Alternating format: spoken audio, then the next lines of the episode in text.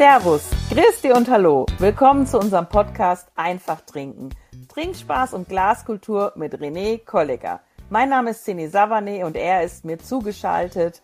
Österreichs Top 10 Sommelier René Kollegger und unser Gast. Wir freuen uns sehr. Wir gehen heute noch einmal in die Wachau. Sie ist einfach zu schön, um sie so schnell zu verlassen. Und zwar haben wir Martin Mittelbach da vom Tegernseer Hof. Wir freuen uns, dass René vor allem viele interessante Fragen stellen wird. Und René, damit wir direkt deine schöne Stimme hören, ich grüße dich. Ich grüße dich auch wieder aus der wunderschönen, strahlenden Südsteiermark. Ich bin bereit und ich freue mich irrsinnig, dass wir heute nach Dürnstein wieder mal gehen, ähm, zu einem großartigen Weingut mit einer Historie, die schon tausend Jahre zurückliegt, zu Martin Mittelbach. Ich grüße dich aufs Allerherzlichste und freue mich irrsinnig, dass du heute mit uns diesen Podcast machst. Wie geht's dir überhaupt? Danke, danke. Ich grüße euch auch beide. Bei uns ist es ebenso schön und prachtvoll. Ähm, bin heute Morgen von Krems Richtung Dürnstein gefahren und tatsächlich äh, wegen Engelreisen, dann geht die Sonne auf und der Nebel war weg. Ja. Schön. Das sind ja wirklich, muss man sagen, einfach die schönsten Momente. Gerade dann bei euch im Donautal, ähm, an und auf den Weinbergen. Jetzt haben wir aber natürlich schon eine Sache gespoilert, die für Unwissende und vielleicht für alle die, die äh, von der anderen Seite der Grenze kommen, nämlich wie ich ursprünglich mal aus Deutschland, äh, interessant war oder wäre. Ich habe natürlich früher auch bei Tegernseer Hof an den Tegernsee gedacht. Auch ein schönes Fleckchen Erde, aber Weinberge wären mir da nicht bekannt gewesen. Und deswegen muss ich diese Frage direkt zu Anfang stellen. Warum Tegernseer Hof? Führt das häufig zu Missverständnissen? Ähm, naja, zu Missverständnissen vielleicht. Manche denken, erwähnen das Weingut tatsächlich in Deutschland.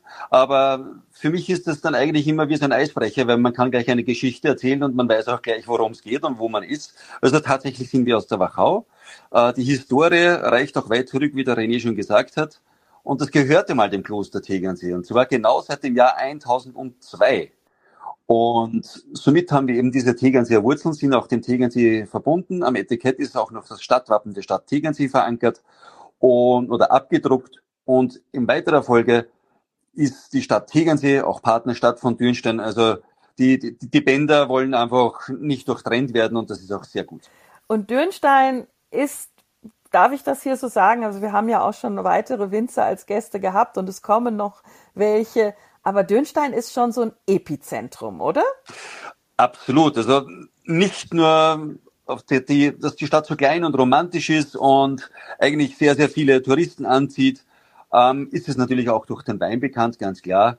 Und äh, eines der malerischsten Bilder durch den blauen Turm kennen wirklich sehr, sehr, sehr, sehr viele Menschen und ist immer ein Punkt, wo Leute gerne hinfahren. Natürlich auch wegen dem Wein und da gibt es ja auch mehr als genug Weingüter, die man besuchen kann.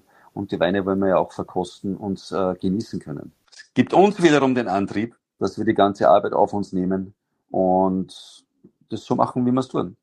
Ja, du bist ja schon fünfte Generation, gell? Ich bin jetzt schon die sechste Generation. Die sechste schon, Wahnsinn. Scheinbar haben wir diese Betriebsbeschreibungen nicht adaptiert. Ja, ja, ja. ähm, ja, also im Wahrheit ob fünfte oder sechste oder siebte, das ist, spielt gar nicht so eine große Rolle. Es ist einfach wunderbar zu wissen, dass wir jeden, jeden Tag das, das Geschichtsbuch neu und weiterschreiben dürfen. Und das ist, das ist eigentlich schon ein Vermächtnis, das uns sehr stolz macht, aber auf der gleichen Seite natürlich auch eine, eine Aufgabe bietet. Das ist das, was ich gerade sagen wollte. Tradition, die verpflichtet. Das ist schon etwas, was jeden Tag auch äh, ja eine Herausforderung ist, diese, ich sag mal, Qualität, diese Geschichte, das Erbe ähm, weiter zu beleben, leben zu lassen. Definitiv. Äh, man spürt auch jeden Tag und wie, wie, wie soll ich sagen? Wenn man jetzt in die Weingärten rausgeht und die Steinterrassen sieht, dann wird man auch jeden Tag daran erinnert, wie lange und wie viel da eigentlich schon an, an, an, an Schweiß, an Fleiß vorhanden war, wie sich die, die Generationen davor geplagt haben, um das Ganze entstehen zu lassen. Du, und Qualitätsweinbau war bei euch schon immer oder, oder ist es erst seit der, seit der zweiten, also noch dir jetzt die zweite, dritte Generation? Naja, der Qualitätsweinbau ist in der Wachau immer groß geschrieben worden äh, ist logischerweise in den letzten Generationen die Qualität, ich sag mal, die Qualitäten, die, die, die Güte, es ist rasant angestiegen, eben durch, durch mehr Wissen, durch den, durch den Tourismus, durch den, den Zustrom. Und da haben historische Weine natürlich auch immer ihren Platz gefunden, die es ja schon seit Jahrzehnten gibt. Und mit einer Größe, ich habe jetzt nachgelesen, 27 Hektar, stimmt das noch ungefähr? Na, stimmt, äh, stimmt nimmer. Wir haben uns in den letzten Jahren tatsächlich etwas verkleinert, haben nicht mehr diese, diese Ausdehnung äh, über die komplette Wachau und hat natürlich Corona einen Teil dazu beigetragen, dass wir uns Projekte aufgetragen haben, die wir dann sukzessive umsetzen. Und somit sind wir etwas, etwas kleiner geworden und nach neuen Messmethoden sind wir bei ca. 23 Hektar. Ja, fantastisch. Aber 23 Hektar für die Wachau, das man ein bisschen so gespielt hat, ist man schon einer von den größeren Weingüter. Äh, das absolut. Aber es gibt sehr, sehr viele kleine Weingüter und eben ein paar, ein paar mittelgroße, ein paar größere Weingüter. Dann gibt es auch noch die, die Domäne Wachau. Somit können wir wirklich alles gut abdecken. Aber ich sage, im internationalen Kontext sind wir eigentlich nur ein Garagenwein. Ja, ja. ja, aber, aber das liegt ja nun wirklich auch an den besonderen Lagen. Also wir, wir sind ja jetzt hier nicht im, was auch immer, Rioja, und deswegen äh, eben für die Region, das, wie der René ja gesagt hat, das ist schon richtig viel. Und ähm, der große Nachbar ist, ist auch nicht, nicht weit weg von euch. Das bedeutet also schon, dass wenn ich als Besucher in die Wachau komme, dann bin ich bei einem Besuch bei euch am Weingut schon bei einem Big Player, sage ich jetzt einfach so. Ich denke schon, dass wir uns ein, äh, ein gewisses Standing aufgebaut haben, dass die, die Weine eine Eigenständigkeit haben und dass wir das, was die, unser Familienweingut ausmacht, dass wir da eine besondere Atmosphäre bieten, wenn man das Weingut besucht, aber auch wenn man durch die Weingarten geht und natürlich, wenn man, wenn man dann die Weine trinkt. Ich meine, wenn man deine Weine kostet, das sind ja immer extrem strahlende, klare, strukturierte Weine. Ähm, was mir halt immer gefällt auch, dass es immer sehr trinkfreudig ist. Also das, das Thema Botrytis haben wir jetzt eh schon in den letzten Folgen ein paar Mal behandelt. Mir persönlich stört's ja nicht, äh, wenn es nicht zu so viel ist, aber bei dir ist immer alles sehr klar strukturiert. Ähm, vom Stil her schon, wenn man so will, adaptierte neue Wachau, wenn man so will, oder, oder bin ich da ein bisschen falsch? Äh, Neuwachau, das hat der Vater eigentlich genauso schon gemacht. Der Papa hat ganz, und also die Eltern haben ganz, ganz lange äh, sehr erfolgreicher Buschenschank in, in, in Dürnstein betrieben. Und logischerweise waren die, die auch interessiert, dass der Gast halt eine Flasche mehr als weniger trinkt. Und das geht mit einer Strahligkeit, mit einer Saftigkeit und eben wo der Trinkfluss einfach im Vordergrund steht. Und das haben wir uns auch mit bei den Smaragdweinen ähm, auf die Etikett geschrieben oder, oder angeheftet, dass wir das so, so durchziehen wollen, dass wir viel Energie drinnen haben. Ähm, und auch wenn ein Wein einmal kräftiger ist, aber der Trinkfluss muss einfach vorhanden sein. Und da sprechen wir jetzt nicht von Alkoholwerten, sondern, sondern einfach von, von, von einer Energie und etwas, was im, im Mund so nachwässert, ist doch viel freudiger, als wenn man, wenn man sich bei jedem Schluck schwer tut. Ja. Meine Grundaussage ist immer die gleiche. Also wenn ich Flaschen aufmache, muss ich Flaschen austrinken, sonst macht der ganze Wein keinen Sinn. Und, und bei dir ist es nicht so schwer, Flaschen zum Trinken, weil die wirklich Zug und Frische haben. Äh, was mich interessieren würde, ähm, weil wir schon kurz vorher geredet haben, du bist jetzt dabei, dass du deine Weine zusammenziehst und füllfertig machst. Ähm, wo haben diese Weine vergoren? Werden die im Stahltank vergoren? Werden die in große Holzfässer vergoren? Wie handhabst du das? Wir haben seit 1978 kein Holzfass mehr. Wir haben ja einen kleinen Exkurs gehabt mit Pinot Noir. Ähm, das waren aber die einzigen Holzfässer, die tatsächlich bei, bei uns im Betrieb vorhanden waren.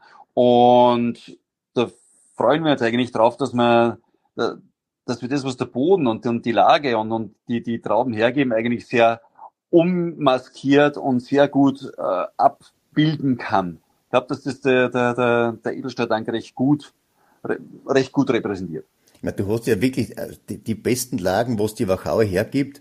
Und ich finde es auch sehr, ich, ich, finde beides gut. Ich bin eigentlich immer ein Fan vom Holz, wenn man den Weinen Zeit lässt. Äh, wie ist es bei dir? Du fühlst, jetzt haben wir dann schon Ende Februar, äh, du fühlst jetzt dann die, Fe die Steinfeder und Federspiele oder fühlst du schon alles jetzt? Nein, nein, nein, auf keinen Fall. Also wir fühlen jetzt nur die, die ersten Steinfedern, äh, Entschuldigung, die ersten, die ersten Federspiele. Ab Das wäre nämlich jetzt meine Frage. Chargen. Darf ich kurz einhaken? Habt ihr überhaupt Steinfeder? Weil eben Steinfeder haben wir nicht, eben. haben wir nicht mehr. Ja. Ewig schot. Ich liebe Steinfeder. Ähm, der René will halt, wie, wie der Podcast heißt, einfach trinken. Ja genau, einfach trinken und Steinfeder im Sommer, ich finde das schon richtig cool. Naja, Steinfeder, wir haben sie aus einem Grund nicht mehr, weil wir einfach äh, ein extrem breites Portfolio haben mit sehr, sehr vielen Einzellagen, wie du schon gesagt hast. Und irgendwann ist dann halt auch einmal, einmal zu viel gewesen, muss man, muss man wirklich sagen. Hat jetzt gar nichts damit zu tun, dass es schwer zu produzieren ist, obwohl äh, durch die, die, die, die Grenze des Alkohols immer am, am oberen Limit mhm. gewesen ist. Aber wenn man sich drum, drum kümmert, dann war es eigentlich auch ein, ein, ein, ein einfaches. Also somit ist es eher die Streichung der Steinfeder ist eher dem zum Opfer gefallen, dass wir uns einfach ein bisschen definierter darstellen wollen in der ganzen Portfoliostruktur. Also jetzt Federspiel. Das wird na, jetzt, die Steinfeder. Äh, na, ich meinte, und die Federspiele kommen jetzt. Federspiel, äh, Federspiel kommt, wird jetzt abgefüllt und vorher hatte der René noch einen Begriff gesagt.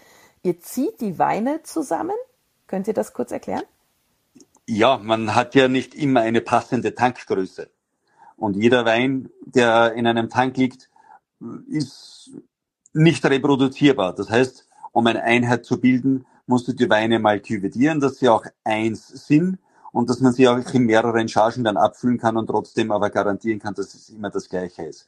Der Wein ist gerade in der Jugend äh, sehr, sehr wandelfähig äh, und wandelbar und es entwickelt sich alles halt ein bisschen, ein bisschen anders. Und wenn du jetzt von einem Wein als Beispiel zwei oder drei Gebinde hast, dann sollten die doch vereinheitlicht werden, dass das, was im Etikett draufsteht, dann auch bei der nächsten Abfüllung tatsächlich garantiert werden kann. Mhm. Ja, danke. Also am Ende des Tages magst du zuerst die Farben und malst dann das Gesamtbild. ja, absolut. Ja, du ja. musst natürlich irgendwo beginnen. Du, du hast zuerst einmal das Grundgerüst, ganz klar, und dann geht es eher ums Display irgendwann. Genau. Doch, und ähm, jetzt haben wir die Federspiele gefüllt und die Smaragde kommen bei dir wann am Morgen? Im Herbst. Im Herbst, Im Herbst. Super. Ja, haben jetzt seit vielen Jahren so eingeführt. Es gibt äh, schon ein Smaragdpaar, nenne ich es, was es vom Grünen Veltliner und vom Riesling gibt. Das gibt's Anfang Mai. Ähm, das ist die ist Bergdistel Smaragd. Aber das ist so, so ich nenne es einmal so, so ein schöner kleiner Hybrid. Alles, was das Smaragd mitbringen muss und alles, was für, für den Federspiel ähm, nicht nur zu kräftig wäre, aber auch von der Herkunft her nicht passt. Weil ich sage mal, wenn du am Bergfuß vom Leubenberg bist, ja. dann hast du fast eine Verpflichtung, dass, dann, äh, dass du einen Smaragd daraus machst. Ja, es liegt auf der Hand, sagen wir so. Und da kommen wir auch in der zweiten Folge noch zu, weil gerade das Thema Smaragd so auch ein Schwerpunkt und äh, dafür, wofür ihr bekannt seid, da möchte ich gerne noch dann die einzelnen Weine herausarbeiten, weil wie du gesagt hast, das ist einiges. Wir werden auch nicht alles schaffen. Und ähm, für mich noch interessant, weil René und ich mal darüber gesprochen haben, was passiert jetzt alles, ähm, wie viel Zeit verbringt der Winzer gerade im, im Weinberg, im Weinkeller. Äh, ist das für dich jetzt gerade eine sehr, sehr intensive Phase und wir können sehr dankbar sein, dass du überhaupt die Zeit für uns hast? Es ist logischerweise sehr, sehr intensiv. Das ist das früher immer nach, nach Weihnachten, wo man sich ein bisschen eine Auszeit gönnt ähm, hat der Jänner dann eigentlich, ist es sehr verkürzt, der Februar ist auch nicht so lang und du verbringst natürlich sehr viel Zeit mit dem Rebschnitt, schaust das eine oder andere mal im Keller und versuchst die Weine dann äh, aufzugreifen, wie sich das alles entwickelt hat, wenn sie mal, wenn sie mal geruht sind. Und jetzt geht's dann natürlich los. Wir haben einen der wärmsten äh, Februar überhaupt gehabt, äh, extrem trockenen Jänner. Und da muss man schon sagen, ähm, der Austrieb mag nicht sagen, er steht kurz bevor, aber wenn es hart fortkommt und, und die Witterung geht so weiter, ist der Austrieb früher da, dann soll es natürlich auch mit dem Rebschnitt fertig sein. Angebunden soll, soll das auch schon sein. Das heißt, es beginnt dann eigentlich ab Mitte Februar sehr, sehr arbeitsintensiv zu werden, auch mit den ganzen bürokratischen Dingen, die, die logischerweise auch zu erledigen sind. Die wie wären zum Beispiel, dürfen wir das fragen? ähm, von Preislisten aussenden, Jahres, Jahresgespräche, Aufzeichnungspflichten, Zertifizierungen und, und, und, und, und, ähm, soll, sollte alles abgeschlossen sein und dass man dann auch den Kopf frei hat, wenn, wenn, wenn, wenn die manuelle Arbeit dann wirklich losgeht. Hm, also Biozertifizierung wäre jetzt noch so ein Stichwort von mir. Das steht bei euch dann auch noch an. Ähm, ja, das sollten wir dann hoffentlich im nächsten Jahr erledigt haben. Und ja, übermorgen haben wir halt wieder eine kleine Überprüfung. Ähm, freue mich schon drauf, wird sicher spannend und lustig. Das heißt, ihr seid im zweiten Jahr jetzt und nächstes Jahr ist dann drittes Jahr. Sofern mir niemand etwas dazwischen sagt, ja. ja, ja, ja. Ah, war das für dich jetzt auch ein wichtiger Schritt, ich, äh, das Thema Bio? Ein wichtiger Schritt, ja. Also ich habe immer den Gedanken gehabt, wie soll man es umsetzen? Wie du schon gesagt hast, sind wir natürlich kein kleines Weingut und haben durch die Lagen auch sehr, sehr, sehr, sehr viel Handarbeit, was sehr arbeitsintensiv ist. Und auf der anderen Seite weißt du dann auch nicht, ob das funktioniert durch die Kleinklimaten. Es ist doch überall etwas anders.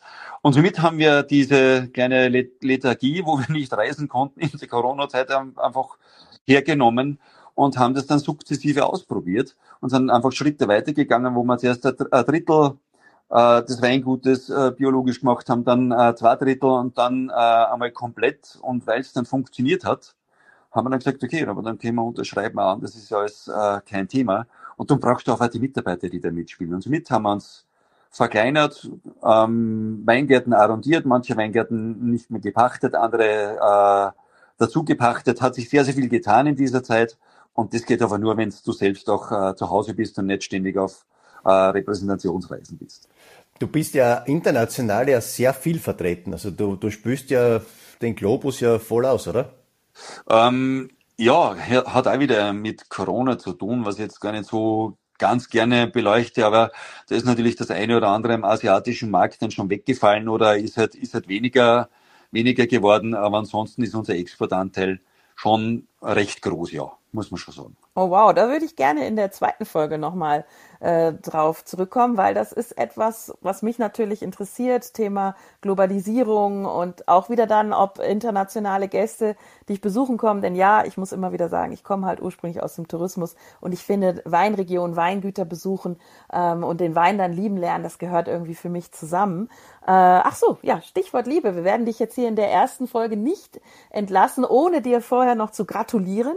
Denn bei dir ist nicht nur viel Veränderung auf dem Weingut, also quasi beruflich, sondern auch privat. Du hast geheiratet, auch in dieser vielleicht etwas ruhigeren Zeit, ganz bewusst, äh, Januar, Februar, um dann äh, ja wieder äh, gestärkt in die in die Weinsaison zu gehen. Kann man das so sagen? Glückwunsch. Herzlichen Dank dafür. Ähm Natürlich hat es im, im zweiten Gedanken auch damit zu tun, dass wir im Winter vielleicht ein bisschen mehr Zeit haben. Aber was wir tatsächlich erreichen wollten, ist, äh, dass unsere Freunde Zeit hatten. Und wenn du verreist und nicht in der Heimat den ersten Schritt tust, dann nehmen sich auch die Freunde Zeit und kannst du ein großartiges Fest feiern. Und so war es dann auch. Und wir waren am prachtvollen Tegensee. Ja, wie passend. Fantastisch. Herzliche Gratulation.